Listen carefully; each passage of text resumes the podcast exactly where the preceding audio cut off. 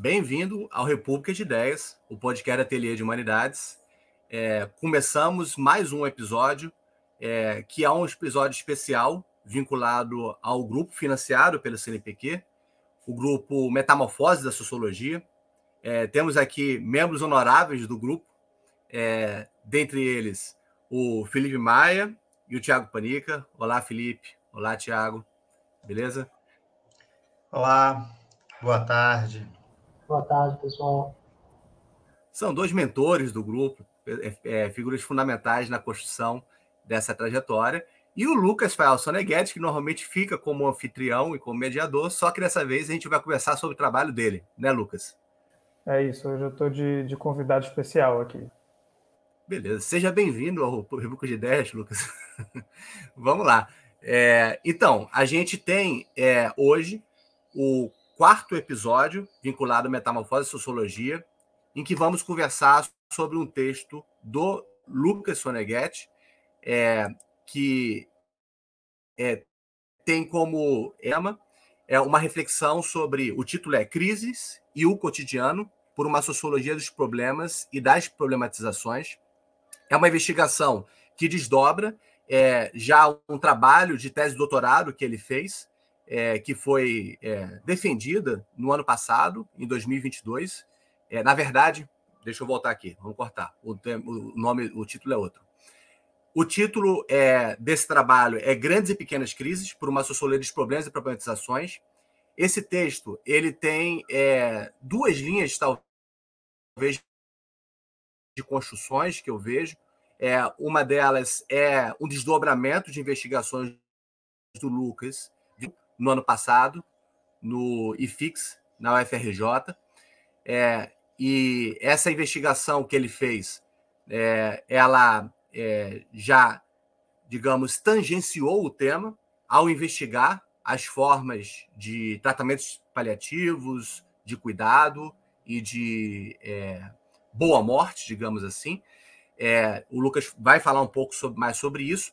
E tem uma linha que é muito evidente, no meu entender, que é, faz com que tenhamos é, é exatamente é, um sintoma da fecundidade do grupo, porque está muito em diálogo com os trabalhos que foram discutidos no grupo Metamorfosologia e com trabalhos de pesquisadores e locutores que estão aqui, como, por exemplo, o Pop Felipe Maia, Dá para perceber claramente é, uma, um atravessamento entre as reflexões é, do Felipe, de outros pesquisadores do grupo, de textos do grupo, e até mesmo de livros que foram publicados pela Ateliê de Humanidades, como o Crise Crítica, do Rodrigo Cordeiro.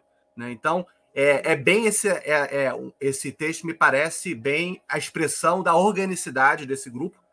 Só que quem vai apresentá-lo de partida é o próprio Lucas, né, Lucas? Então, eu queria primeiro fazer aquela pergunta que você normalmente faz para as pessoas: como é que nasceu esse texto? É, como é que ele está vinculado à, à sua trajetória né, de reflexão pessoal, profissional, intelectual? Né, como é que você chegou nesse, nesse tema? Vai lá, Lucas. Fala um pouquinho para a gente. Muito obrigado, André, pela sua generosa é, apresentação. É, você falou muito bem, assim, esse, esse texto ele, ele está como que numa confluência de dois, dois fluxos aí na minha, na minha trajetória até aqui. É, por um lado, as pesquisas é, é, de doutorado e, digamos assim, a minha subárea é, na qual eu atuo é, é, enquanto sociólogo, né, que é a sociologia da morte, a sociologia dos cuidados, e, por outro lado, a teoria social, né, e, e aí extremamente vinculado ao grupo Metamorfose da Sociologia, e também um ateliê de humanidades. Essas, essas duas vertentes acabaram encontrando, digamos assim, um signo em comum nessa ideia de crise, é, que foi uma ideia com a qual eu fui me familiarizando é, aos poucos, participando do grupo do Metamorfose da Sociologia, é, em grande medida pela minha afinidade é, é, com leituras é, sociológicas históricas da própria sociologia, e também leituras da sociologia histórica no geral. Né? O conceito de crise é, acaba fazendo, é, desempenhando um papel muito importante nessas leituras e também desempenhando um papel importante em alguns diagnósticos do nosso tempo presente. Né? É, o papel, basicamente, é, é, é, da crise, ou da ideia de crise, como uma ideia central para, nós, para o nosso mundo contemporâneo. Por algum motivo, essa ideia acabou é, é, se encontrando é, e se estabelecendo em uma diversidade de áreas e de campos, dentre os quais a própria sociologia, é, e essa ideia parece dizer alguma coisa sobre o estado dos nossos tempos, né, sobre como estamos hoje, por que estamos assim, inclusive sobre o estado da sociologia. É, por outro lado, enquanto eu pesquisava é, cuidados paliativos, enquanto eu fazia minha etnografia no hospital, é, eu encontrava algum estado mais ou menos difuso de é, é, do que eu chamei de normalidade crítica ou de criticidade. Em outras palavras, um estado experiencial de insegurança ontológica é, é, quase que permanente que não parecia encaixar muito bem com a ideia de crise. É, era claro que as pessoas estavam em crise, elas estavam em uma situação difícil ou passavam por uma situação de crise, descreviam a sua situação dessa maneira, mas eventualmente é, essa palavra já não parecia fazer sentido, esse descritor não parecia mais fazer sentido. É, e era como se a experiência de estar em desencaixe, em desarranjo, estar em transformação, em, em, é, é, é em fragilidade se normalizasse, tornasse parte do cotidiano é, daí meu esforço de tentar entender, entender a construção da vida cotidiana durante a morte. Né? Como é que essa construção da vida cotidiana acontece é, diante da certeza é, é cada vez mais iminente do fim da vida. É, daí eu tentei, né, nesse, nesse texto, é, juntar essas duas correntes, esses dois fluxos, para tentar pensar na sociologia como um instrumento para pensar todos esses gradientes de experiência da vida cotidiana. Né? É, é, vocês estão aqui, a gente está discutindo aqui já uma segunda versão desse texto, que foi muito beneficiada por uma leitura do Felipe e do Tiago, a quem eu agradeço bastante é, pelos comentários, pelas questões.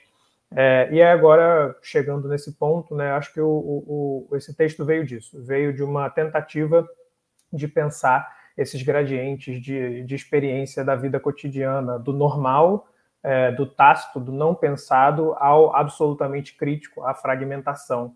Né? A ideia de que há um gradiente entre essas duas coisas é, é, e que a sociologia está é, bem posicionada para entender esse gradiente. Então foi mais ou menos assim que esse texto veio, veio a nascer. E acho que é um texto que, é, que traz uma contribuição, que é uma contribuição original para a discussão sobre crise, pelo, pelo tipo de, de, de, de, experiência que o, que o Lucas tem e de bibliografia com a qual ele lida, né?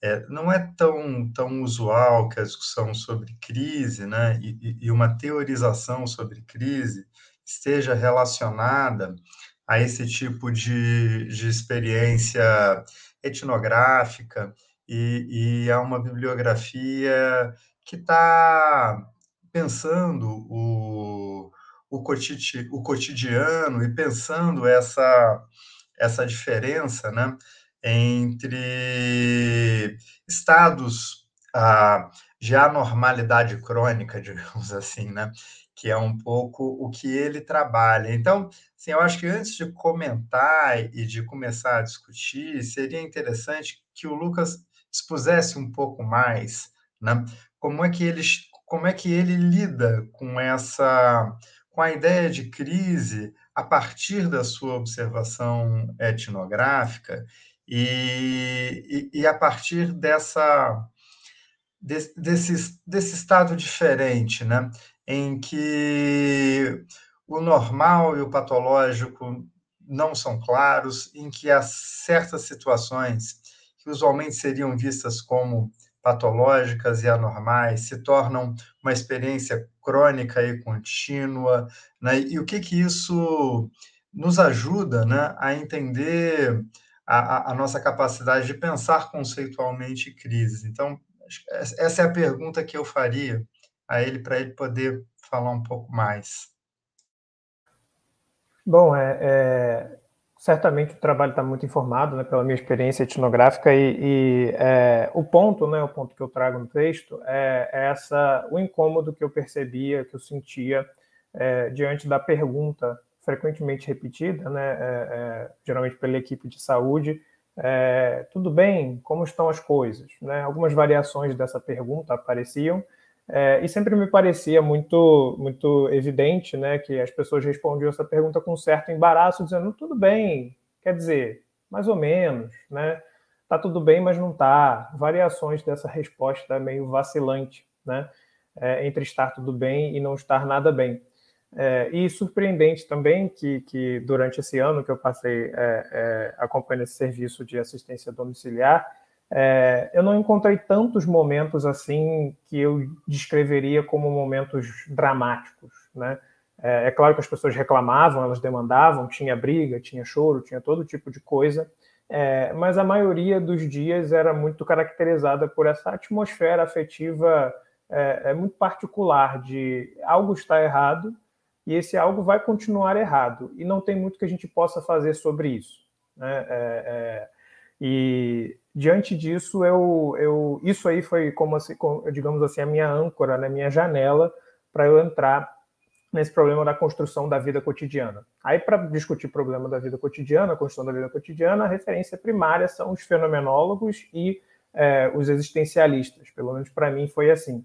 É, eu entrei aí através do Merleau-Ponty, é, na sociologia, um caminho foi pelo Berger e o, e o Luckmann, né, que, que são é, famosos também por, por essa discussão, é, e também um pouco pelo Anthony Giddens com a questão da segurança ontológica, todas essas sociologias fenomenologicamente e existencialmente é, inspiradas.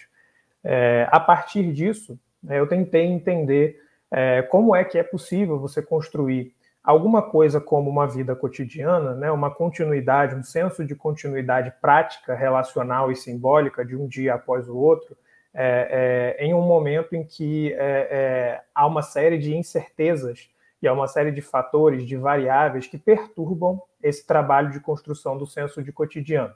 Né? É, isso não é uma experiência específica de quem está adoecido. Todos nós temos experiências que perturbam a, a fragilidade do nosso cotidiano. Porém, a gente também tem remédios, soluções, capacidades de restaurar esse senso de cotidiano. E o que eu observava era que esses remédios, eles também pareciam estar em crise. Ou, ou seja, os próprios remédios pareciam não funcionar tão bem. Ou quando funcionavam, funcionavam de um dia para o outro, de um dia para uma semana, é, e logo depois você tinha que adotar uma outra estratégia para reconstruir esse senso de continuidade, esse senso de vida cotidiana. É, então, essa conjunção de fatores, né, ao mesmo tempo, uma série de variáveis, uma série de, de, de condições que perturbam a construção do perturbam o cotidiano e uma outra série de fatores, ou os mesmos fatores, que perturbam o trabalho de construção do cotidiano, é, levou a essa experiência que eu chamei de normalidade crítica. Né? Essa ideia de que é, a vida está normal, as coisas estão normais, mas essa normalidade é atravessada por um senso quase crônico de, de instabilidade. Né? Aí crítico eu estou falando no sentido de oposto a, a, ao normal, não crítico no sentido da crítica, da teoria crítica. Né? É, crítico como um estado crítico, é, que também está muito ligado a, a, ao vocabulário da saúde, ao vocabulário médico, né? um estado crítico, um estado normal.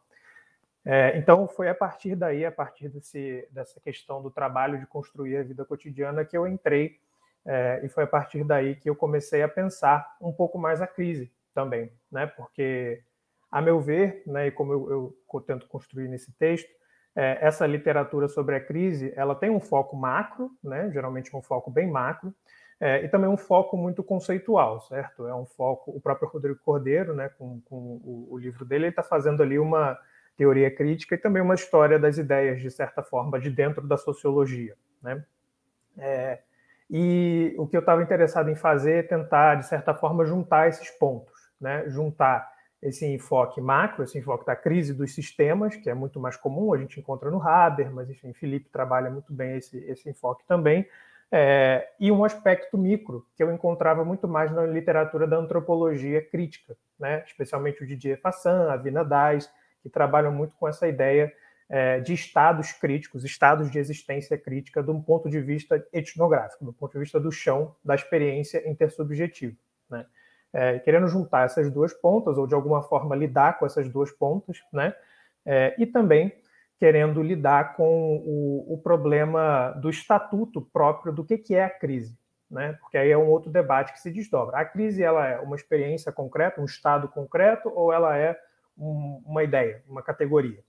É, é, de certa, eu vou tratar a crise como mediador discursivo, então eu vou, vou tomar uma posição em um lado desse debate. Estou falando da crise num aspecto simbólico, mas um aspecto simbólico estruturante da experiência. Afinal de contas, a experiência é simbolicamente mediada. Né? E mais uma vez tem uma, um atravessamento com a sociologia fenomenologicamente inspirada. Né?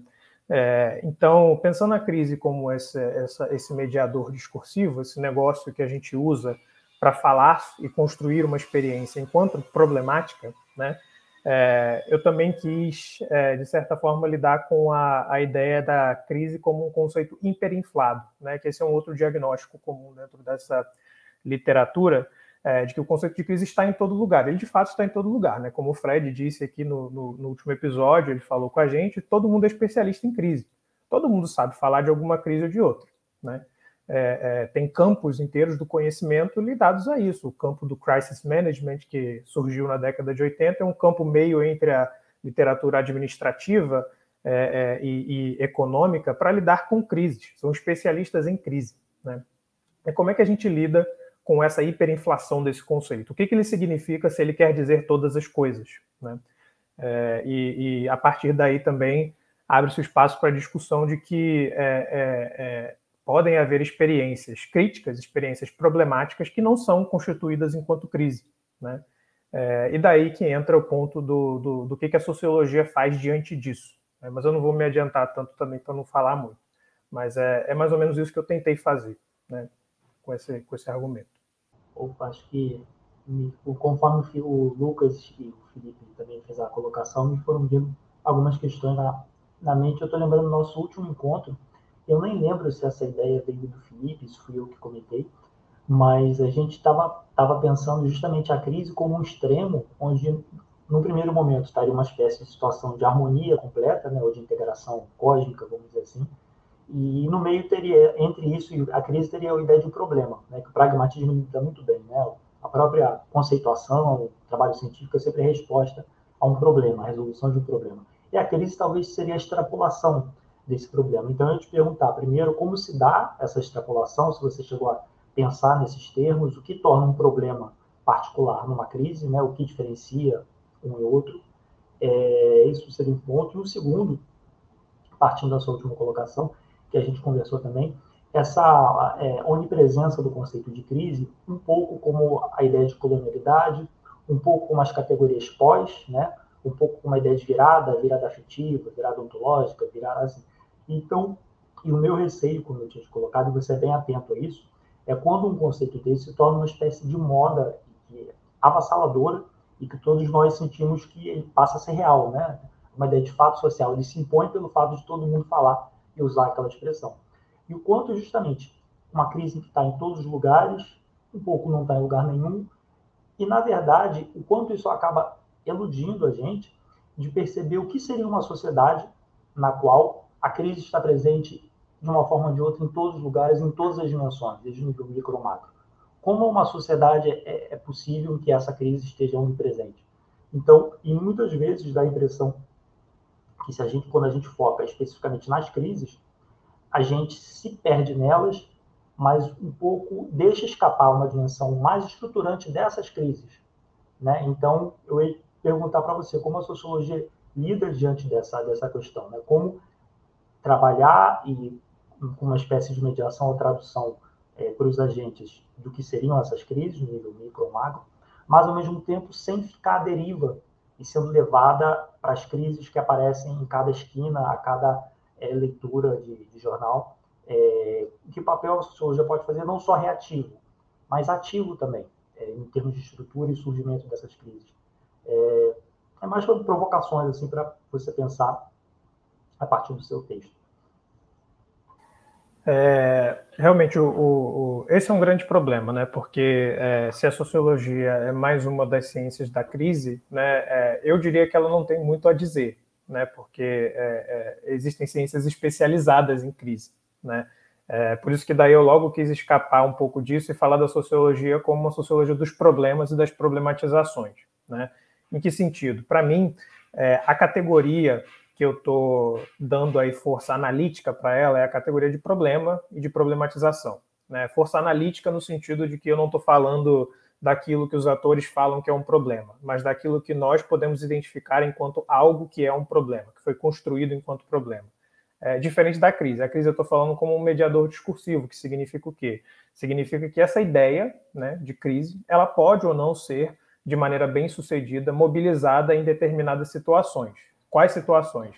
Situações em que é, uma certa ordem normal das coisas está perturbada ou parece estar perturbada, e as técnicas para reparação dessa perturbação também não são satisfatórias. Aí eu estou dialogando direto com o Jessop, com o Bob Jessop, que fala bastante disso, e também falando um bocado com é, é, a, a, sociologia fenomenológica, né? É, porque qual é o pressuposto desse tipo de sociologia, né? Sociologia do cotidiano. É que o cotidiano ele sempre vai ser restaurado. Esse é um pressuposto tácito, inclusive do próprio pragmatismo, né? Situações críticas, elas não duram muito. Né? A, tendência, a elasticidade, existe elasticidade na vida social, mas ela não é uma elasticidade é, é, é, ela é justamente uma elasticidade. É, são raros os rompimentos. Né? Geralmente você tem uma, é, uma um, um, um, momento em que essa, essa ordem normal é tensionada, mas ela logo volta algum lugar mais ou menos de acomodação. Né? É, e dito isso, existem certas situações em que não volta, certo? Em que a normalidade parece não ser restaurada. Aí a gente precisa buscar, enfim, um novo normal, né? como é, a gente ouviu bastante na época da pandemia. É, é, esse, esse momento, esse tipo de situação é, em que o, o, normal está perturbado e os remédios para sua reparação estão perturbados, são os momentos que podem ser, de maneira bem sucedida, descritos enquanto crise. Né? É, por que, que eu digo bem sucedido? Bem sucedido porque qualquer descrição de crise é sempre uma tentativa. É uma tentativa de estruturar um momento enquanto crise. Né? Lucas, só para é, provocar, é... talvez para quem esteja ouvindo, para complementar hum. a sua própria colocação. A gente não pode pensar um problema em que a gente não só não consegue lidar com ele, mas os próprios instrumentos de lidar com o problema também não funcionam, por isso se torna um problema permanente, não necessariamente uma crise. Ou seja, será que não daria para ter uma distinção ainda com mais aspectos entre problema e crise? Sim, é, é, aí voltando, né? O, o, o, que eu tento organizar nesse texto é um gradiente, certo? Então, no início desse gradiente eu coloco a ideia de perturbação, é, uma ideia bem, bem é, é, estrita de alguma, algum senso de que alguma coisa está errada.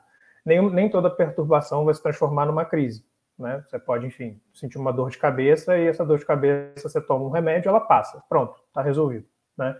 É, mas se, essa, se você tem essa dor de cabeça, você toma um remédio, ela não passa, ela passa a virar uma outra coisa, é uma perturbação permanente. É, quando essa perturbação é permanente, no exemplo da dor de cabeça, você vai procurar alguém para falar sobre ela, vai procurar um médico, por exemplo. É, esse médico vai ler essa sua dor de cabeça crônica como um problema de saúde. Aí ele virou um problema, e ele virou um problema classificado dentro de, um, de uma caixinha bem específica, que é a caixinha da biomédica, né? é, esse problema de saúde vai ser tratado com tal ou qual remédio. Né? É, esse problema de saúde, se tratado com tal ou qual remédio que o médico te, te receita, pode dar certo ou não. Você pode, enfim, ser curado dessa dor de cabeça crônica ou não. Se você não for, aí você tem um problema, né, uma perturbação que virou um problema médico que não tem solução aparente. Né? É, nesse momento, você pode dizer: estou em crise, eu tenho uma dor de cabeça que não passa e ninguém consegue resolver esse problema. Eu fui no médico, não, tenho, não consegui resolver. Eu fui na igreja, não consegui resolver. Tomei um passe, não consegui resolver. Enfim, estou em crise. Né? É, uma outra característica da crise é que geralmente é, são situações em que há problemas em cascata. Né? É, não é só, por exemplo, a dor de cabeça crônica. Essa dor de cabeça crônica tirou meu sono, eu não consigo mais dormir, eu estou mal-humorado, eu briguei com a minha esposa, eu briguei com os meus filhos, é, não consigo me concentrar no trabalho, estou em crise. Né? Aquilo que era uma perturbação virou uma crise. Né? É, é então, o, o, a ideia de um gradiente, né, a ideia de um gradiente é realmente colocar a crise como um ponto muito específico é, é, de uma possibilidade de experiências problemáticas, né, experiências perturbadoras.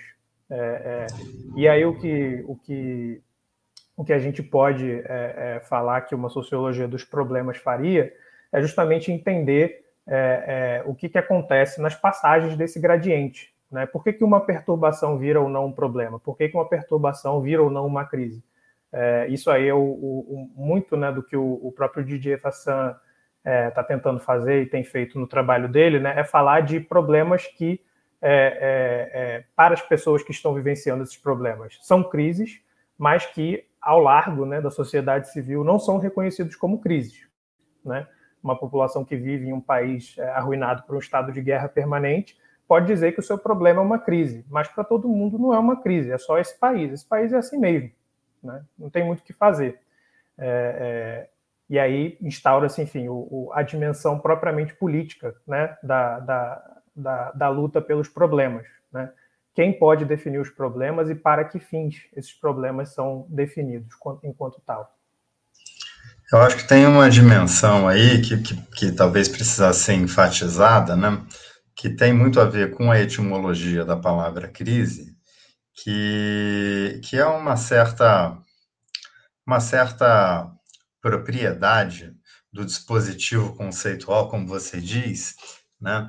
É, eu, eu, eu também acho que crise é, ela, ela, ela, ela não é exatamente uma experiência, mas ela é um descritor de uma experiência, né?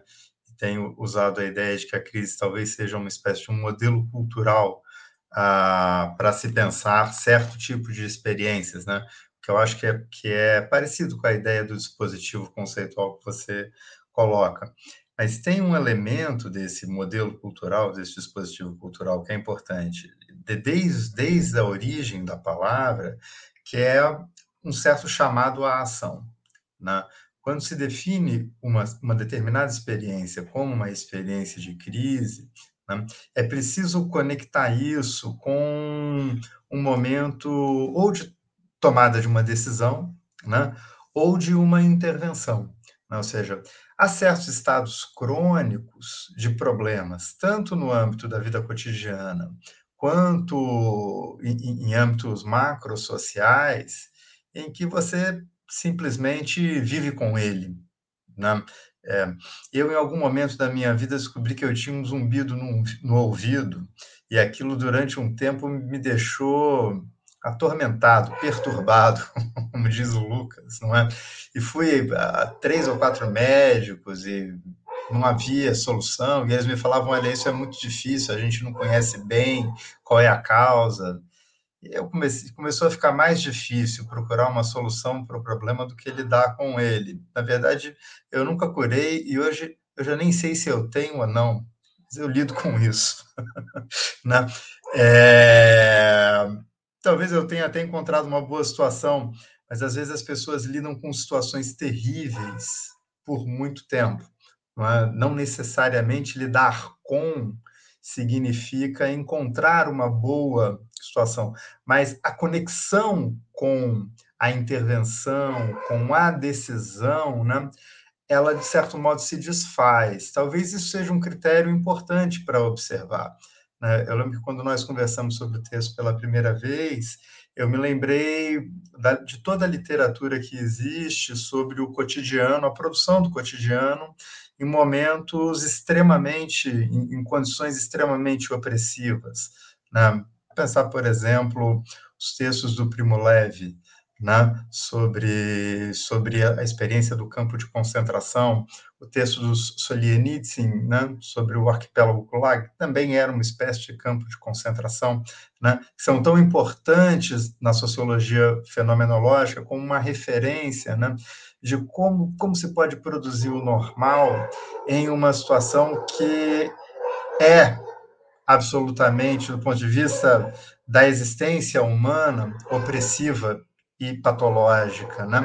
Então, eu acho que essa conexão com capacidade de decidir, de intervir, ela é muito importante, né? Ah, uma outra referência que a gente podia pensar é a diferença entre crise e tragédia, né? ou crise e catástrofe. Né? Por que, que a catástrofe não é exatamente uma crise? Porque seria possível fazer algo para evitá-la? A catástrofe verdadeira, sei lá, o terremoto de Lisboa, digamos assim, né, que é um, um evento catastrófico altamente filosofado e que tem a ver com a, com a própria concepção moderna da, da ideia de agência humana, de causalidade. Né? Então, eu acho que esse é um elemento que eu queria, não sei como é que o Lucas vê, mas que eu acho que seria importante entrar na, na discussão. Eu vejo como absolutamente central, né? Tanto que, para mim, né, nessa, nesse gradiente que eu estou tentando trabalhar, da perturbação para o problema, para a crise, né? E aí eu estou botando três pontos, e, enfim, aberto para muitos, né? A catástrofe a tragédia, por exemplo, são, são excelentes adições a isso, né? É, eu penso, né, a tragédia como essa, esse momento é, é, de, de desconcerto, de destruição, enfim, de, de problema em que é, é, já não já se vê, bom, não há solução, já passou, né, está no passado, uma tragédia é uma coisa que já passou, né, ou uma tragédia anunciada, uma coisa que todo mundo sabia que ia acontecer, mas ninguém fez nada sobre, é, mas enfim, uma tragédia alguma coisa que já passou é, e que a gente tem a sensação de que algo poderia ser feito. Né? Acho que isso é bem particular da, da, da, tragédia, enquanto a catástrofe não. A catástrofe ela, ela é meio acidental. A tragédia não. A tragédia ela é muito ligada, ela está muito ligada à, nossa capacidade ou incapacidade de respondê-la, apesar das nossas melhores intenções. Né? É, mas enfim, voltando a essa questão da, da ação, é, isso também está muito ligado a, a, ao lugar a, a, partir de onde eu tô, estou escrevendo é, pensando em termos da sociologia da saúde, né? Porque é, se a gente for pensar o que, que uma sociologia ou uma antropologia da saúde faz, em grande medida é pensar nessa tensão que existe entre o, a doença enquanto um fenômeno biológico e a doença enquanto um fenômeno sociocultural. Né? Vamos colocar de maneira bem didática, assim, né? É, é evidente que essas duas dimensões não existem separadas. A gente analiticamente as separa é, mas a nossa vivência, a nossa experiência de uma doença está muito atravessada pelas maneiras que a gente a compreende, interpreta e a maneja. Né? É, eu acho que por isso, em particular, que os estudos da doença, da saúde e os estudos da morte estão muito bem posicionados para pensar é, o que, que, a gente faz com os nossos problemas, né? É, porque tocam justamente nesse, nesse nervo é, é, muito, muito delicado em que a sociologia encontra é, os limites da sua expertise, né? Porque você pode fazer sociologia da doença a sua vida inteira e não curar ninguém, enquanto se você fizer um mês de, de curso de, de enfermagem, você já está muito mais capacitado para cuidar de um doente. Isso é uma coisa bem real, é um problema, não é um problema, né? Para muitos é um problema, mas é uma questão bem real da sociologia. A gente pode falar e falar e falar de problemas a vida inteira e não fazer absolutamente nada sobre esses problemas é, enquanto que outras expertises elas são orientadas para a resolução de problemas. Né? Inclusive, grande parte da sociologia também são orientadas para a resolução de problemas. Não estou falando de toda a sociologia. Né? É, porém, a gente tem o fato é que a gente tem uma relação muito particular com problemas. Né? Nós, enquanto é, é, disciplina, a gente tem uma relação muito particular com o que é um problema. É, e, e, vindo da sociologia da, da saúde, isso é muito é visível para mim, porque acostumado, né, estou acostumado e até hoje lido muito com profissionais de saúde. E, e, e, o jeito que o saber é manejado, o jeito que o saber, a relação que essas pessoas têm com o saber é absolutamente diferente da relação que eu tenho. Né? É, uma coisa com a qual eu tive muito que me acostumar é desenhar e falar da minha pesquisa em termos de intervenção. Tipo, o que, que essa sua pesquisa vai trazer? Por que, que você está aqui? Né? Em outras perguntas, em outras palavras. Isso é uma coisa que eu encontrei é, de maneira direta e indireta enquanto eu fazia trabalho de campo. Eu tinha que justificar o fato de eu estar ocupando um banco naquele carro desse serviço público que estava indo atender as pessoas em casa. Por que, que eu estou ocupando um espaço no banco? Se podia ter um técnico de enfermagem ali, que provavelmente ia fazer algo muito melhor do que eu. Certo? Eu precisava justificar a minha posição ali. E, e, e muito isso envolvia transformar o que eu estava fazendo em alguma coisa, traduzir o que eu estava fazendo em termos que pareciam ou úteis ou pelo menos legítimos. Né? Por que, que eu estou ali? O que, que eu estou fazendo ali? É, eu geralmente tinha mais sucesso com isso falando com os psicólogos, não por acaso. É, é, porque eu acho que isso, isso há em comum entre sociólogos e psicólogos, de lidar com problemas que não são resolvidos. Né? São dois que caçam problemas, né? Exatamente. Caçam problemas que não são resolvidos, né? É, não são facilmente resolvidos. Mas, enfim, estava é, é, é falando disso, fazendo essa divagação, porque é, nesse, nesse, nesse meio né, do estudo da, da saúde e da doença, é, um ponto muito importante é justamente é, o problema que eu, eu, traduzi como o problema da problematização. O é, que, que, é isso? É você olhar para uma situação, é, defini-la enquanto problemática, o que implica desde já uma comparação com o estado normal de coisas. Então aí você já tem um primeiro filtro cultural muito importante, né, que é o que, que é normal, como é que isso é normal e por que, que esse normal merece ser restaurado. Isso aí é o beabá do diagnóstico, né? A sociologia do diagnóstico é, é o beabá é esse. Tem um estado normal, a gente quer voltar para esse estado normal e tem alguma coisa perturbando isso. Né? Esse é o primeiro passo da problematização. É pressupor e assumir uma normalidade. É, é, diante dessa normalidade, você, você traça uma linha, né, que é a linha do problema. Olha, aqui estava tudo bem, aqui não está mais tudo bem. É, é, e o, o, traçar dessa linha, né, o, o, definir enquanto problema, já vem no, seu, no pacote, né, no caso do diagnóstico, já vem junto um prognóstico. O que, que a gente vai fazer sobre isso e como isso vai mudar. Né?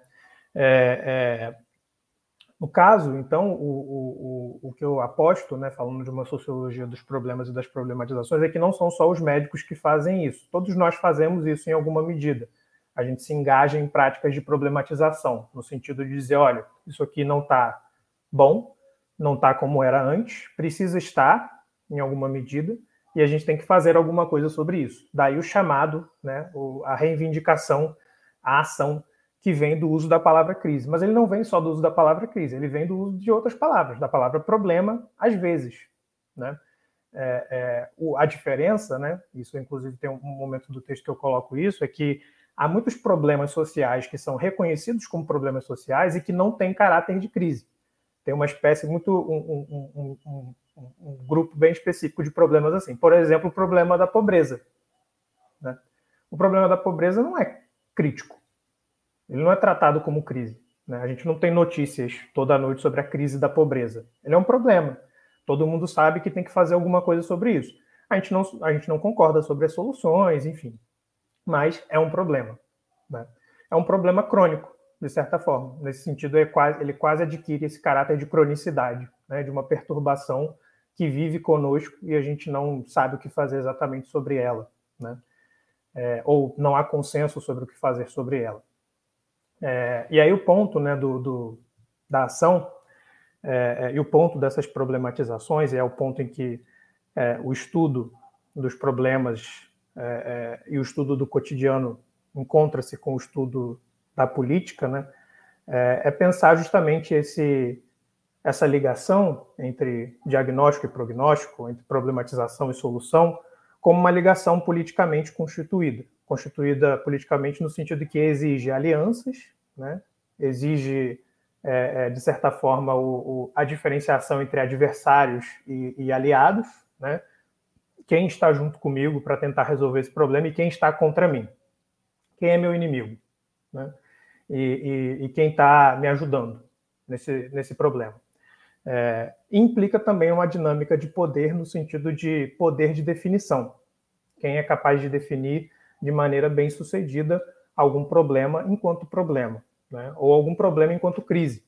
É, é, eu diria que o, o ponto aí é que quanto mais perto do polo da crise, maior a capacidade é, é, de ação. Certo? É, grandes problemas exigem grandes intervenções.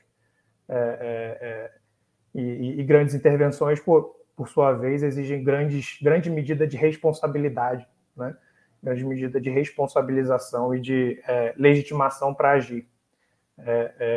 isso aí também está muito ligado, né, voltando mais uma vez para o microcosmo, né, é, isso é muito como o Parsons descrevia o papel do médico né, e o papel do doente. É, é, o médico ele tem essa enorme responsabilidade, esse enorme poder, porque ele basicamente consegue tirar e colocar uma pessoa do ciclo produtivo do sistema social. E esse tipo de responsabilidade é enorme. Ele consegue definir, olha, essa pessoa está incapaz de trabalhar ou de fazer qualquer coisa, ela vai entrar no papel do doente. Eu posso dizer que ela está no papel do doente e depois eu posso dizer que ela voltou ao papel do saudável. Esse é um poder enorme. Né? É, é, daí o, o, o, a ligação também entre é, é problematização e, e, poder, problematização e autoridade. Lucas, uma pergunta muito rápida. Me lembra um Deixa eu só falar alguma coisa. Sua... É, só me lembra um pouco uma, uma abordagem metodológica, mesmo que não seja a sua proposta. Só, só, complementar aqui, que eu acho que pega um pouco essa questão também do tipo de abordagem. Você está falando uma sociologia dos problemas das problematizações. Queria abordar duas camadas de, de, de problemas do, do, do, objeto. O primeiro é, é que você mesmo né, acaba encontrando uma, buscando uma mediania nessa perspectiva da sociologia dos problemas de problematizações, que ao mesmo tempo assume o discurso da crise ou as diversas gradações do que é crise como tendo um aspecto construído e até mesmo performado. Por outro lado, você também fala que essa sociologia ela reconhece a dimensão, digamos, real dos problemas. Então, existe uma conciliação entre uma dimensão nominalista ou construtivista do que, que é crise é, e uma dimensão é, realista de que os problemas efetivamente existem. Então, eu queria, primeiro queria entender um pouquinho essa questão de como é que você Entender não, né? Pedir para você falar um pouco como é que você concilia, então, essas perspectivas numa linha que eu consideraria muito próxima, como já ficou bem explícito é, na tua fala, e pessoas que já, já estão situadas vão perceber muito bem, de uma perspectiva pragmatista. Né? É, o segundo, o segundo, é, e nesse caso, eu não sei como é que entra Foucault na história. É, você fala do Foucault, você fala, você, você fica entre Foucault e Latour, e eu não sei se o Foucault na minha perspectiva, é aquele que melhor pode atender uma sociologia de problemas e problematizações. Talvez eu te veria mais próximo de Boltanski, de Latour, do que de Foucault. Porque Foucault tem aquela questão da relação entre discurso, poder, saber e, o, e a perspectiva de um nominalismo metodológico, né, é, que coloca a dificuldade de lidar com o aspecto normativo da, do diagnóstico. Isso me leva ao segundo problema, que é exatamente isso. É, Aí é pensando em voz alta contigo. Você está falando, você está assumindo a perspectiva que aproxima, e você fez isso na sua tese, você é, tangencia mais aqui, mas é, é uma questão, o velho problema, que é um problema clínico, mas também um problema de história, é, dos problemas, isso Foucault trabalhou muito bem, Jorge Canguilhem, que é a relação entre normal e patológico. E aí, como é que, como é que a sua posição, então, como você acabou de falar sobre a, a identificação de um normal, é, como é que esse normal coloca? Ele teria, no final das contas, uma solução mais etnometodológica, é aquilo que é assumido pelo cotidiano, pelo senso comum, pelo pano de fundo, é mais, digamos, uma posição mais cultural, ou, eventualmente, esse normal, que a sociologia poderia falar, pode ter um caráter mais transcendental e mais universalista. Isso é um problema central. Só para mencionar, entra, por exemplo, um Habermas da vida. O Habermas, logo no, nas primeiras páginas de um texto muito pouco trabalhado, é, que é o que é o sobre patologias comunicativas. É um texto muito pouco trabalhado, é um ensaio dele, é, propondo o desenvolvimento de uma abordagem é, teórico-crítica das patologias comunicativas. Ele começa abordando a questão sobre os diversos sentidos de normalidade, para trazer uma dimensão normalidade mais forte, que é, que é aquilo que é trazido pela, pelo pragmatismo universal, pelo esforço dele reconstrutivo. Né? Porque, às vezes, a, a dimensão da normalidade pode ter uma dimensão universalista é, e não só fenomenológico. Aí depende qual é a fenomenologia. Não só culturalista, digamos. Queria saber um pouco como é que você, para mim, está tateando ainda nisso, né? Como é que você veria essa dimensão, é, a dimensão normativa da análise do diagnóstico, do prognóstico. Um último ponto, porque senão vai, vai acabar, vou acabar esquecendo. Eu acho que um, um, um, um, último termo que eu acho que, que é importante é, na, no que você falou, diagnóstico, prognóstico, tem uma dimensão da anamnese que você não mencionou, que está na, na, na, na, que, que tá implícita, mas tem um que eu acho que é central para a dimensão realista, que é a etiologia. Eu acho que, que é a dimensão da causa do processo, de distúrbio, de perturbação. Uma boa parte do desafio está na identificação etiológica da coisa, que vai fazer com que, a, que o discurso de crise seja apenas um, algo, normativo, algo performativo, algo frágil, ou se realmente tem uma identificação etiológica clara do processo e do que está acontecendo. E até mesmo de um prognóstico, com magia para conseguir restaurar a normalidade ou, ou estabelecer uma situação legítima, não problemática, seja lá qual caminho que você pense. Bom, então, André, para é, é, começando então do começo, né, o, o a questão da, da, da perspectiva realista ou construtivista é um ponto que apareceu também na conversa com o Felipe e com o Tiago, né, quando a gente conversou sobre o texto antes. É, é, e você está certo em, em, identificar uma inspiração pragmatista aí.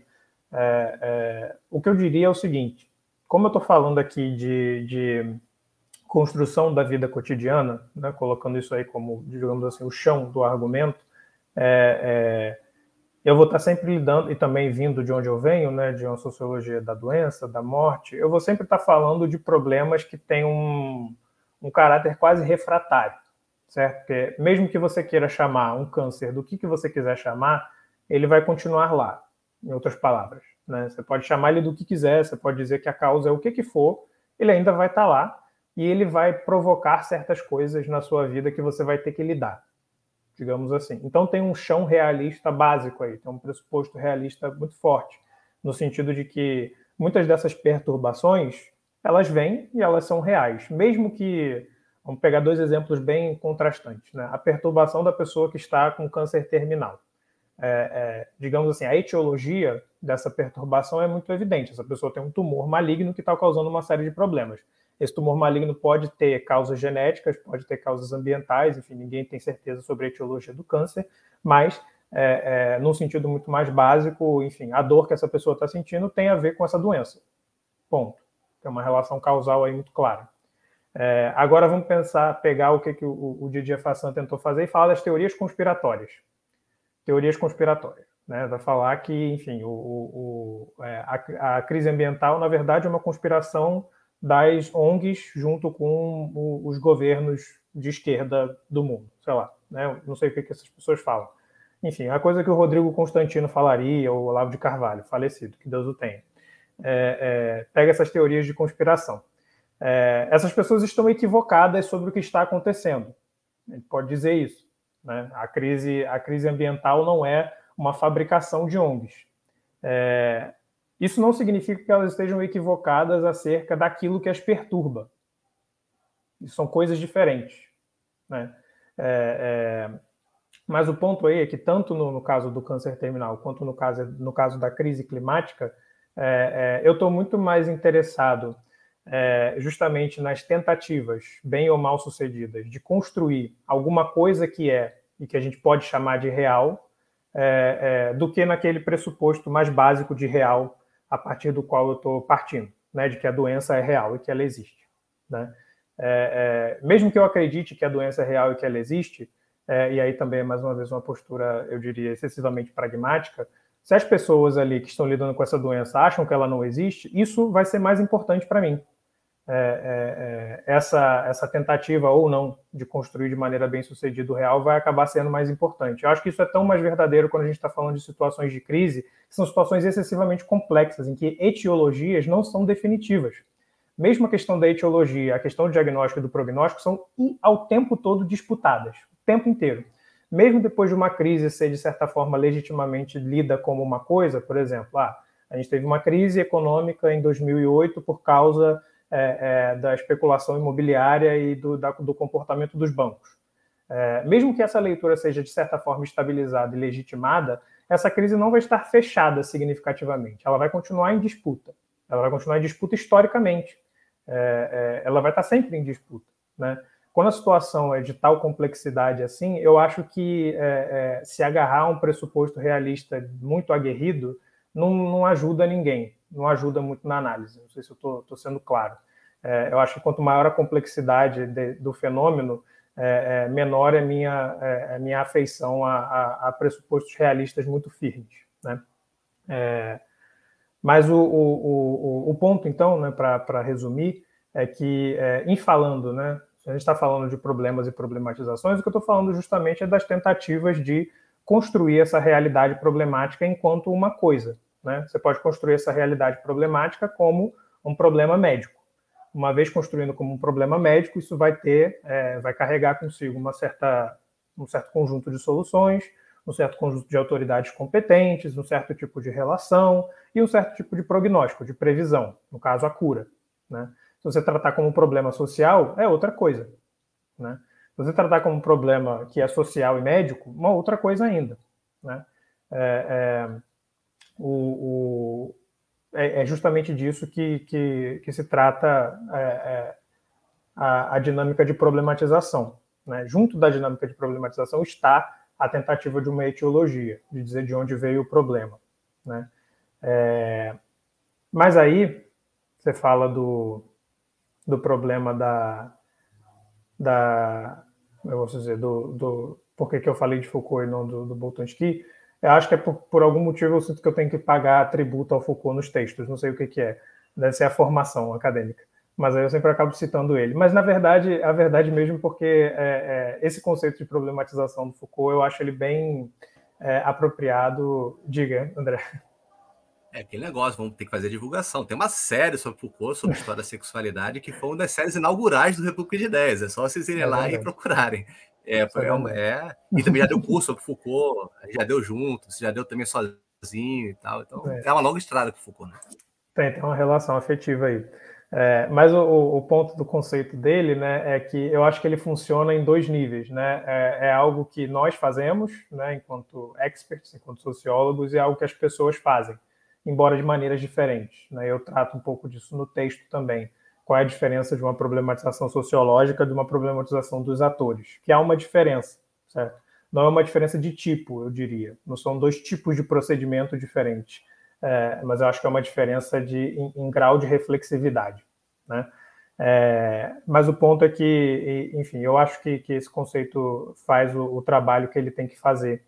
É, é e, a despeito também da ideia do, do Boltanski do TVNU também ser muito bem apropriada para esse, esse espaço aqui. É, sobre o, o, a questão da normalidade, né, é, no Canguilhem, o conceito do Canguilhem de normal é muito bom para pensar isso mesmo, é, porque o que ele vai falar de normal? Normal é um estado de normatividade. Em outras palavras, ser normal é ser capaz de exercer a sua capacidade de ser normativo. Né? Uma pessoa normal, uma pessoa que pode exercer normatividade. O Canguilhem exercer normatividade é você conseguir lidar com o meio de tal maneira que o meio não se impõe a você enquanto norma, mas você se impõe ao meio enquanto norma. Isso que é exercer normatividade. É agência, em outras palavras. Né? Isso é, é normal. É, a pessoa doente... nessa época, né? Quando ele, quando é. define isso, tem uma, tem uma linha meio nietzschiana na, na, na Sim, sim, tem um quê vitalista muito forte aí, porque a pessoa doente, o que é a pessoa doente para ele? É a pessoa que tem o seu círculo, seu círculo de normatividade reduzido. Aí você pensa em uma pessoa doente, você quando está doente, você está gripado, você não consegue fazer nada, você não quer fazer nada, quer ficar na cama, é, ir para a cozinha e levantar do sofá e para a cozinha é difícil, você se sente meio prostrado. Diminuição de potência. Diminuição de potência, em outras palavras. Para o Canguilhem, diminuição de normatividade. É, é, é, isso que é estar doente. Né? É, o estado normal é um estado em que há normatividade, é um estado em que você pode exercer-se sobre o meio. Né?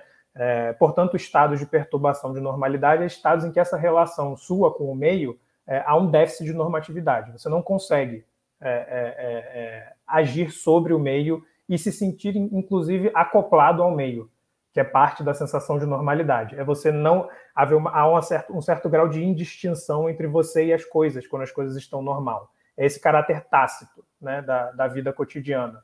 É o que o Heidegger vai falar, enfim, é o que acontece antes do pane da máquina. Né? É, o martelo é uma extensão da sua mão, a mesa é uma extensão das suas pernas, a cadeira das suas costas, não tem nada problemático na sua relação com o meio.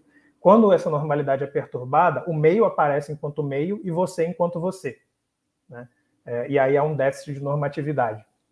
É, eu acho que é isso que eu chegaria mais próximo de falar de uma ideia de normal transcendente às ideias de normalidade dos agentes.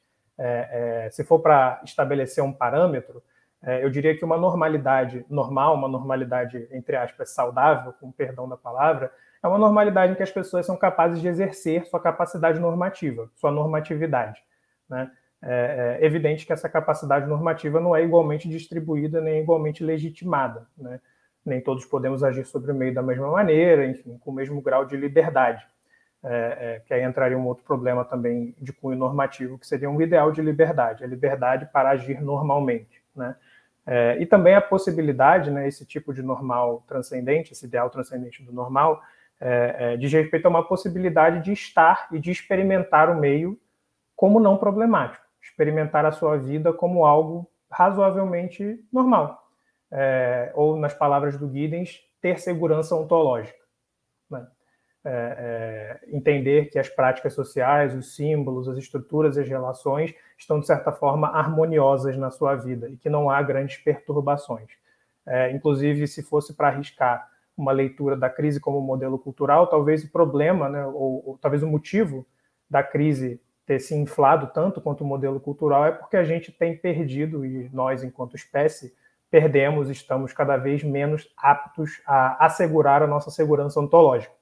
É, isso pode ter a ver, enfim, com problemas sociais de larga escala, mas também pode ter a ver com o fato de que, enfim, o planeta está acabando, é, é, a gente tem uma série de limites bem palpáveis aí para nossa agência é, e para nossa capacidade de normatividade que podem, de certa forma, implicar em uma, um senso inflado de crise, né, como se tudo estivesse em crise o tempo inteiro. É, mas não sei se eu respondi a sua pergunta.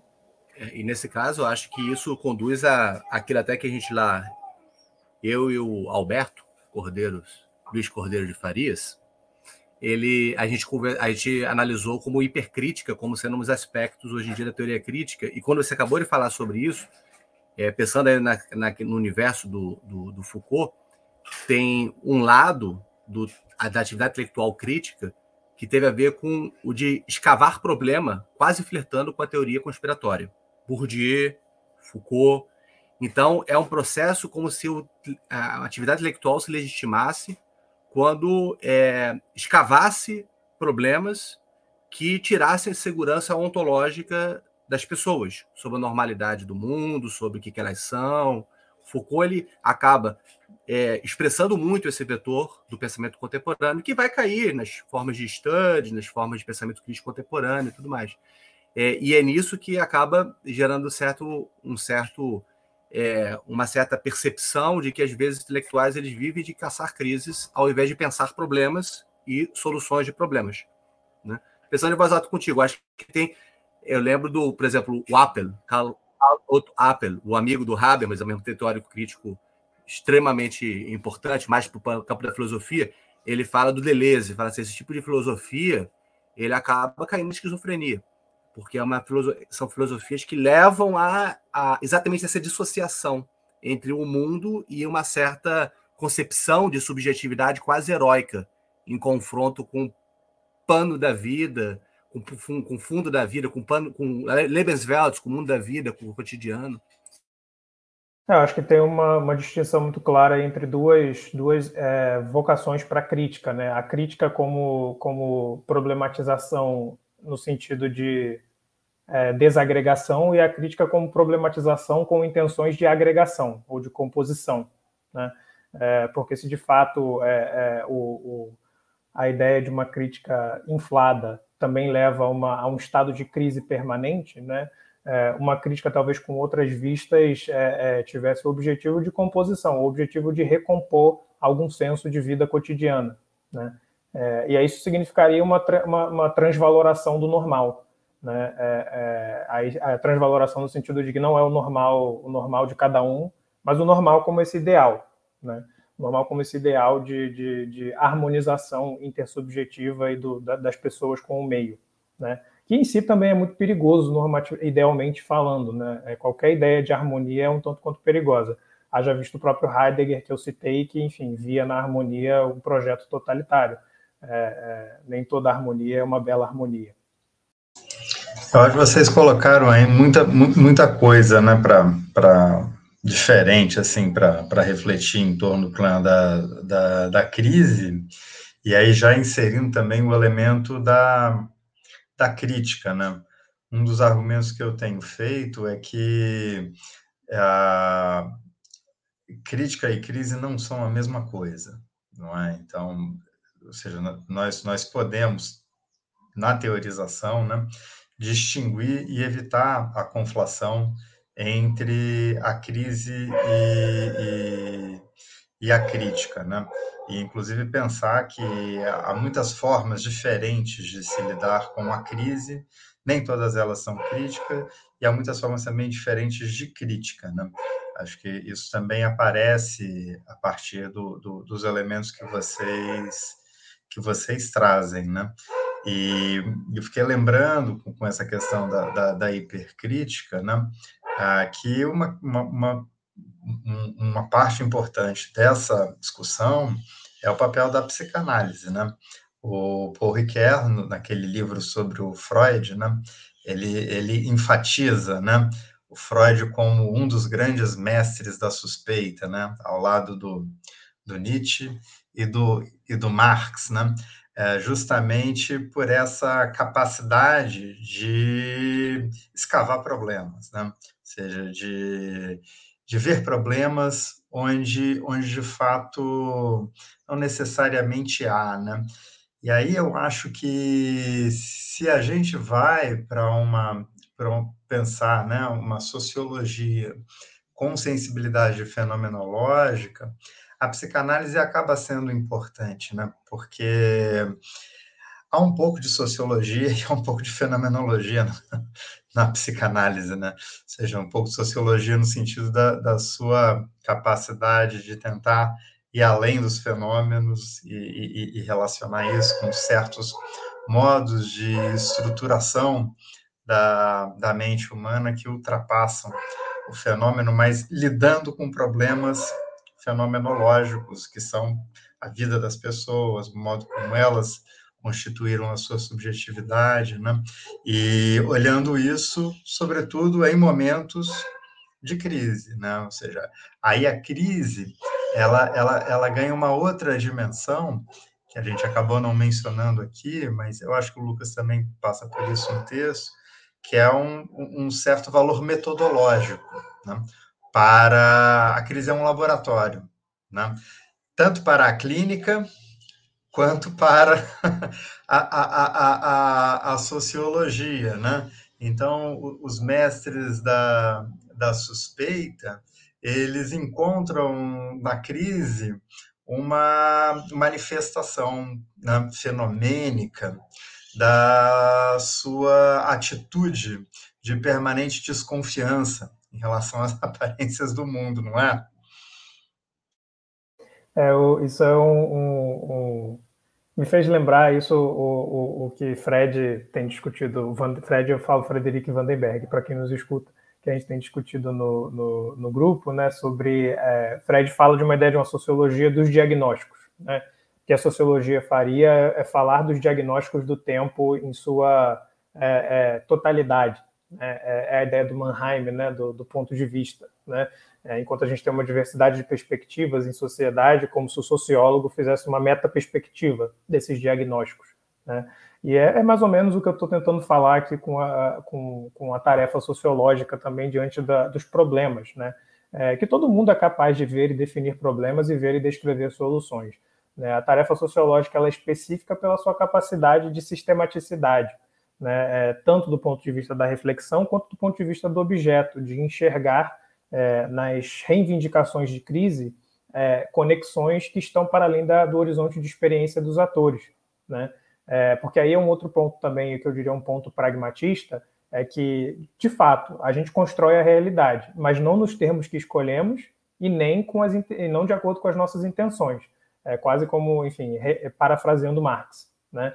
É, é a gente não escolhe os termos em que a gente constrói o real, e o real não vai ser aquilo que a gente construiu no final das contas. Né? É, há consequências não intencionais, há excessos, há, há, há enfim, é, é, coisas que a gente não consegue controlar nisso aí. Né? Então, e resistências, o... né? Que eu acho que é um ponto importante, né? Do, do ah, esse caráter né? refratário, né? Esse caráter refratário. Resiste. É, é, o real resiste, independente, enfim, dos nossos melhores esforços. Isso, inclusive, na própria crise, né? Só que pela, pelo caráter particular do mediador crise, né? Como o mediador crise ele tem, ele implica, e essa é a crítica da, da Reutemann, né? No, no livro dela é, Anti-Crisis, né? Ela fala muito disso. É, a definição de crise ela aposta no ponto cego, que é o ponto cego. Será que realmente tem um problema aqui? Né? Quando a gente define um negócio como crise, né, como as pessoas definem algo como crise, é, há uma espécie de curto-circuito, né, um curto-circuito entre a perturbação, o problema, é, a, a, solução e o, o, estado normal que vai ser restituído depois. Né? É, o que a sociologia, o que a tarefa sociológica faz, de certa forma, é dar um passo atrás. Né? É, primeiro, é, é abrir esse curto-circuito, assumir que ele não existe, né? É, não existe um agrupamento necessário entre um tipo de perturbação, um tipo de solução, um tipo de estado normal, é, é, e também enxergar esse, esse aspecto do real que está além né, da, da, da, experiência imediata da gente. Mas, enfim, voltando, o negócio da, da psicanálise também é, é, é, muito, muito próprio, né, porque muito apropriado, porque também diz respeito ao papel quase terapêutico do símbolo, né? É, é, o, a crise também acaba, o dizer que algo é uma crise, ou dizer que algo é um problema, é um ato terapêutico. Né? É, é um ato terapêutico muito potente na psicanálise, mas também é um ato terapêutico na medicina clínica normal. É, é, você, uma pessoa que tem uma série de problemas, uma série de sintomas e não sabe o que, que é, ao receber o diagnóstico, você está com X, é, é, muito comum que essa pessoa experimente uma melhora, às vezes. Ela, ela se sente melhor, porque ela descobriu o que, que era. Né? É, então tem um caráter terapêutico no próprio ato de, de nomear, né? no próprio uso bem sucedido de um mediador discursivo como crise. Eu acho que o mais interessante é quando a sociologia ela é capaz de juntar os dois momentos. assim. E quando você junta o momento ao mesmo tempo é, de compreensão dos agentes, mas também explicativo e não só é, traduzindo de certa forma a compreensão dos agentes, é quando você talvez consiga ter alguns parâmetros antropológicos, históricos, é, e do próprio sentido do que são as sociedades, as relações e as crises. Eu acho que é nesse momento que, se a sociologia ela se propõe a, a ser uma tradução, como você coloca, ela tem uma linguagem, né? Você traduz a partir de uma linguagem. Mas essa linguagem precisa ser autoconsciente daquilo, do seu próprio sentido, né? Então, acho que mesmo a ideia de tradução, pressupondo a linguagem, vem a, a questão necessariamente o que é essa linguagem particular.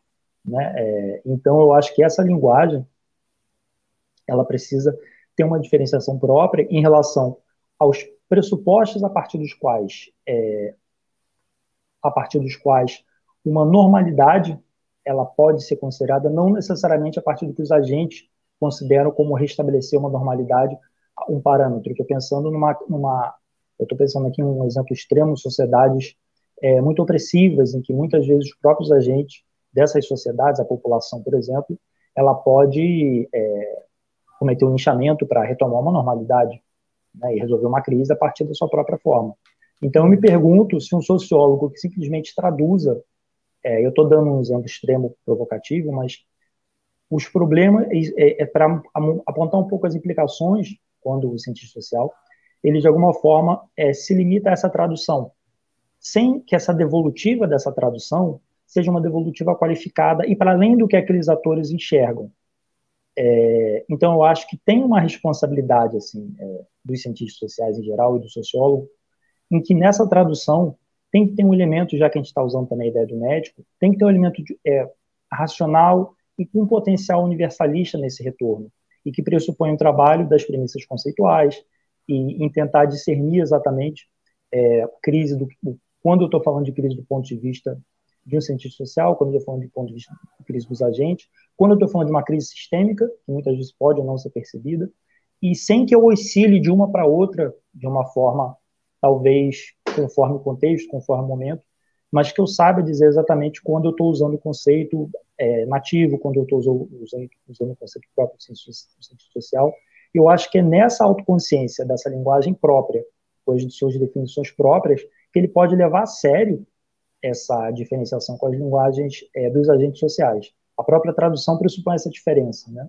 Então, eu estou refletindo com você para pensar o que, que seria, qual seria o sentido dessa sociologia pensada enquanto linguagem, qual seria a natureza dessa linguagem e qual seria o sentido dessa linguagem. É, qual seria o sentido dos agentes que traduzem, que fazem essa tradução? Qual o lugar do mundo desses agentes que fazem essa tradução? Então, eu estou pensando com você porque você aponta uma proposta sociológica muito interessante, muito instigante, mas, ao mesmo tempo, também para falar nos termos da, da, do diálogo, ela traz problemas, vamos dizer assim, em relação ao que nós somos e ao que nós fazemos. Eu estou trazendo isso em forma de problema para você também. O que essa sociologia que você propõe implica né, como ela problematiza aquilo que nós fazemos, aquilo que nós somos, nossa razão de ser, e de traduzir esses próprios problemas. Acho que o, uso, o uso que eu faço da palavra tradução ele é muito é, estratégico nesse sentido, né? Porque a princípio tradução parece ser só dizer de novo, né? É, mas na maneira que eu estou usando, eu estou justamente falando de falar de uma linguagem em termos de outra linguagem. É, e aí o, o, que você traz é muito, é, é, eu tenho uma simpatia com essa perspectiva, né? É, eu não sei se eu usaria a palavra universal, mas eu usaria com certeza a palavra reflexivo. Né? É, em que sentido? É, em uma problematização de primeira ordem, né, se a gente puder falar nesses termos, que é o termo que eu uso no, no texto também, é, há um curto-circuito. Né? O, o, o, problema, a solução e a normalidade, elas são como que necessariamente acopladas. Né? É, enquanto que numa problematização de segunda ordem, como a do tipo que o sociólogo faz, é, há um desacoplamento né, entre esses elementos. É, isso aí é um benefício da reflexividade, é um benefício de desacoplar coisas que aparentemente estariam necessariamente ligadas. Né? Então, nesse exemplo das pessoas que fazem o linchamento para restaurar uma certa forma de normalidade. Para essas pessoas, essas duas coisas estão absolutamente ligadas, há uma relação necessária entre elas. Para o analista, não. Né? É, essa capacidade né, de, de é, é desnaturalizar através da tradução é o que permite, enfim, uma, uma, uma posição é, é, é, diferente do sociólogo. Não é uma posição superior ou inferior ou infracultural é, é, ou, ou, transcultural, mas diferente. Né? É, é, quase como se eu fosse usar metáfora, é quase como se fosse o estranho do Zimmel. Né? o sociólogo ficaria como um perpétuo estranho nos lugares em que ele está. Sociólogo é socióloga. e aí, nesse caso, o, o, o é, voltando para aquilo que o André me provocou a pensar, que eu não penso em desenvolver isso no texto, mas é algo que vale a pena se desenvolver, é, em, que, em nome de que o sociólogo falaria isso? Né? É, no texto eu dou um pouco uma ensaiada numa, numa uma resposta quase próxima de uma ética do cuidado, é, mas eu não sei se esse é exatamente o, o esse é um caminho, né? Aí esse caminho para mim é o sociólogo como compositor, né?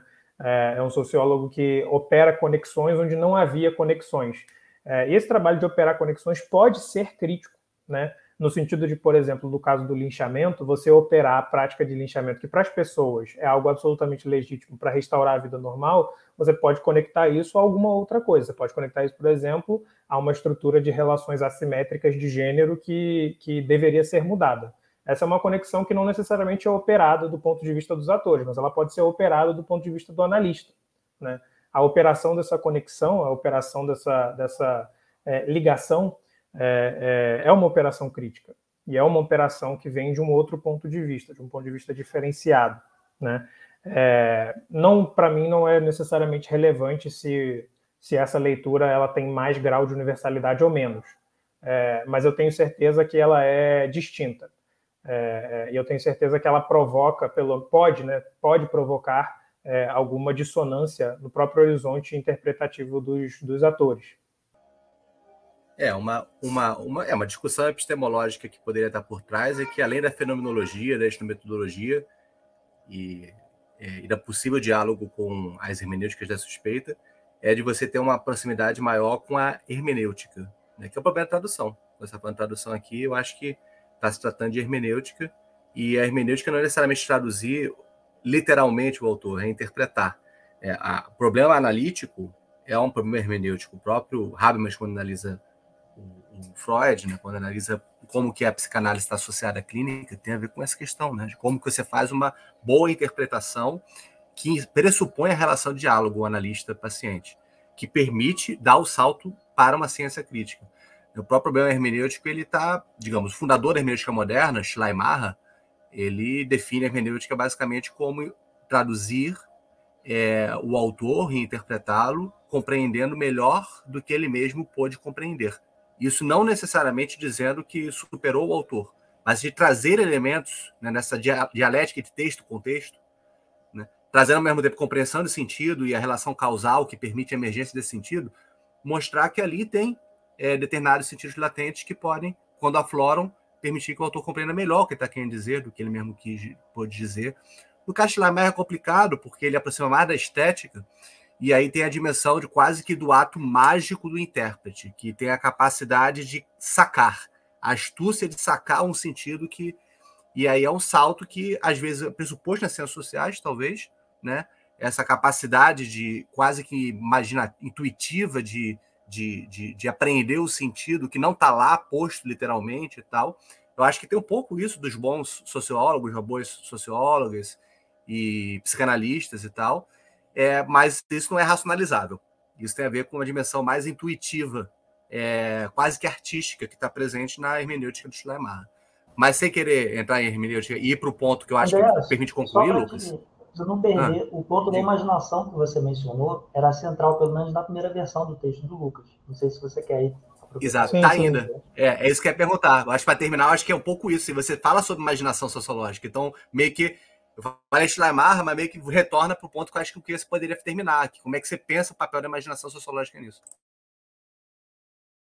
É bom, para mim, o, o, você falou do hermenêutica é muito bem-vindo, né? Eu não coloco nesses termos no, no texto, até por falta de. de é, não acho que venha ao caso, mas também por falta de capacidade de é, encarar essa, essa literatura de frente. É, mas para mim a imaginação ela, ela é um complemento necessário ao exercício tradutivo, ao exercício de tradução por isso, né? Porque é, disso que eu estou falando quando eu falo que há um excesso nas nossas tentativas de construir o real ou de entender o real, né?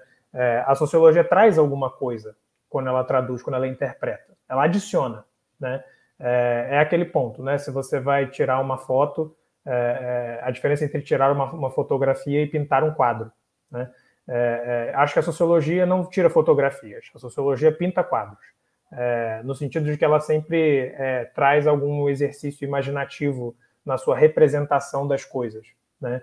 É, a imaginação também é um trabalho de conexão, né? Estou falando nos termos do Wright Mills, né? Um trabalho de é, ver na, no que ele chama da confusão da experiência cotidiana, né?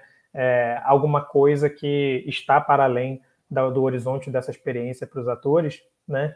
É, e também é, é, de encontrar nessa experiência algo que aí eu chamaria com todas as letras de universal, né? É, que é a própria suscetibilidade que nós temos às nossas perturbações do cotidiano. É, o fato de que somos né, absolutamente vulneráveis e que a vida social, por consequência, também é absolutamente vulnerável, que também é aquilo que o próprio Rodrigo Cordeiro trabalha no livro dele. Ele trata sobre a fragilidade crônica da vida social é, eu estenderia para dizer a fragilidade crônica da condição humana. Né? É, e, e, enfim, o exercício imaginativo, né, falando em termos mais abstratos, ele de fato está entre uma hermenêutica e uma ciência. Né? Ele está, para relembrar a ideia da, da, sociologia, entre duas tradições, né, entre uma literatura e uma ciência. Mas para falar em termos mais concretos, eu estou falando de, de construir melhores instrumentos de captar as coisas. Né?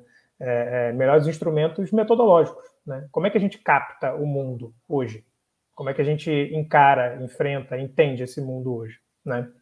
É, eu não estou dizendo que a única fronte de, de, desenvolvimento da sociologia é a metodologia. Pelo contrário, eu diria que a própria teoria, a própria teoria social, tem esse papel, esse papel de melhoria dos nossos sensores, melhoria dos nossos instrumentos de imaginação. Um bom conceito é isso. Né? Um bom conceito é aquilo que nos sensibiliza a alguma coisa que antes a gente não imaginou que existiria. Né? É, é, um bom conceito faz isso bem. É, é, não só um bom conceito, como também uma boa técnica de pesquisa, enfim, uma boa forma de desenhar um survey, ou uma boa forma de fazer uma, uma regressão não linear. É, é, todas essas coisas são formas de aperfeiçoar a nossa sensibilidade e aperfeiçoar a nossa imaginação.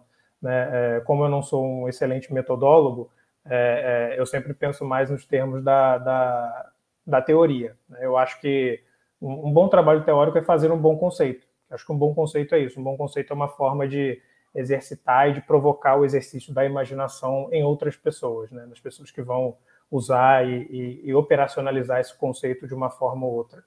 Né? Acho que, que, é aí que eu, que eu coloco a imaginação e é aí que eu deixo é, é, o, a reflexão. Muito bem. Alguém quer fazer mais algum comentário, observação? Tiago, Felipe? Eu brinquei com o Lucas que o, o, o que o Lucas propõe me lembra muito a, a, a etnometodologia, que tem, por sua vez, uma, uma influência forte do pragmatismo, mas juntando outros elementos que o pragmatismo não junta. E eu acho que é um diálogo que o Lucas poderia fazer. É, me, me, parece que, além do pragmatismo, a etnometodologia. Mas fica uma indicação e agradecer, porque eu acho que quando é, o texto, a discussão, a apresentação é instigante, levanta uma série de questões que vão para além dela mesma, né? Então, acho que foi uma oportunidade bacana aqui de discutir, debater a, a proposta do Lucas. Também só tenho a agradecer e parabenizar o Lucas pelo trabalho. Acho que tem um caminho muito promissor aí pela frente. Muito bem. Lucas, é, muito obrigado também pela, pela presença, por tudo que você faz pelo Metamorfoses, pelo Ateliê de Humanidades e também, obviamente, como intelectual, pesquisador com esse texto que eu achei simplesmente brilhante. Eu queria só é, terminar, então, com essa perspectiva, né, é, citando é, que a tradução imaginativa é a forma de acompanhar os sujeitos na, na, no, no, gradiente que vai da normalidade à crise e, porventura, à fragmentação absoluta. Acompanhar não é somente observar e compreender, mas também explicar conexões e mecanismos não necessariamente observáveis sem auxílio sistemática. A crítica não se esgota no momento de desconstrução, que é seu primeiro passo, mas se completa na composição, no esforço de construir a ferro e fogo um mundo como juntos. Assim, uma sociologia dos problemas e das crises pode se tornar uma sociologia da reparação. A gente discutiu essa proposta uma sociologia dos problemas da crise e certamente verá textos futuramente sobre sociologia da reparação também. Muito obrigado, Lucas. Valeu, André. Obrigado, obrigado, Thiago. Obrigado, Felipe. Muito, muito obrigado. A gente se vê na próxima. Valeu. Valeu. Tchau, tchau. tchau, tchau.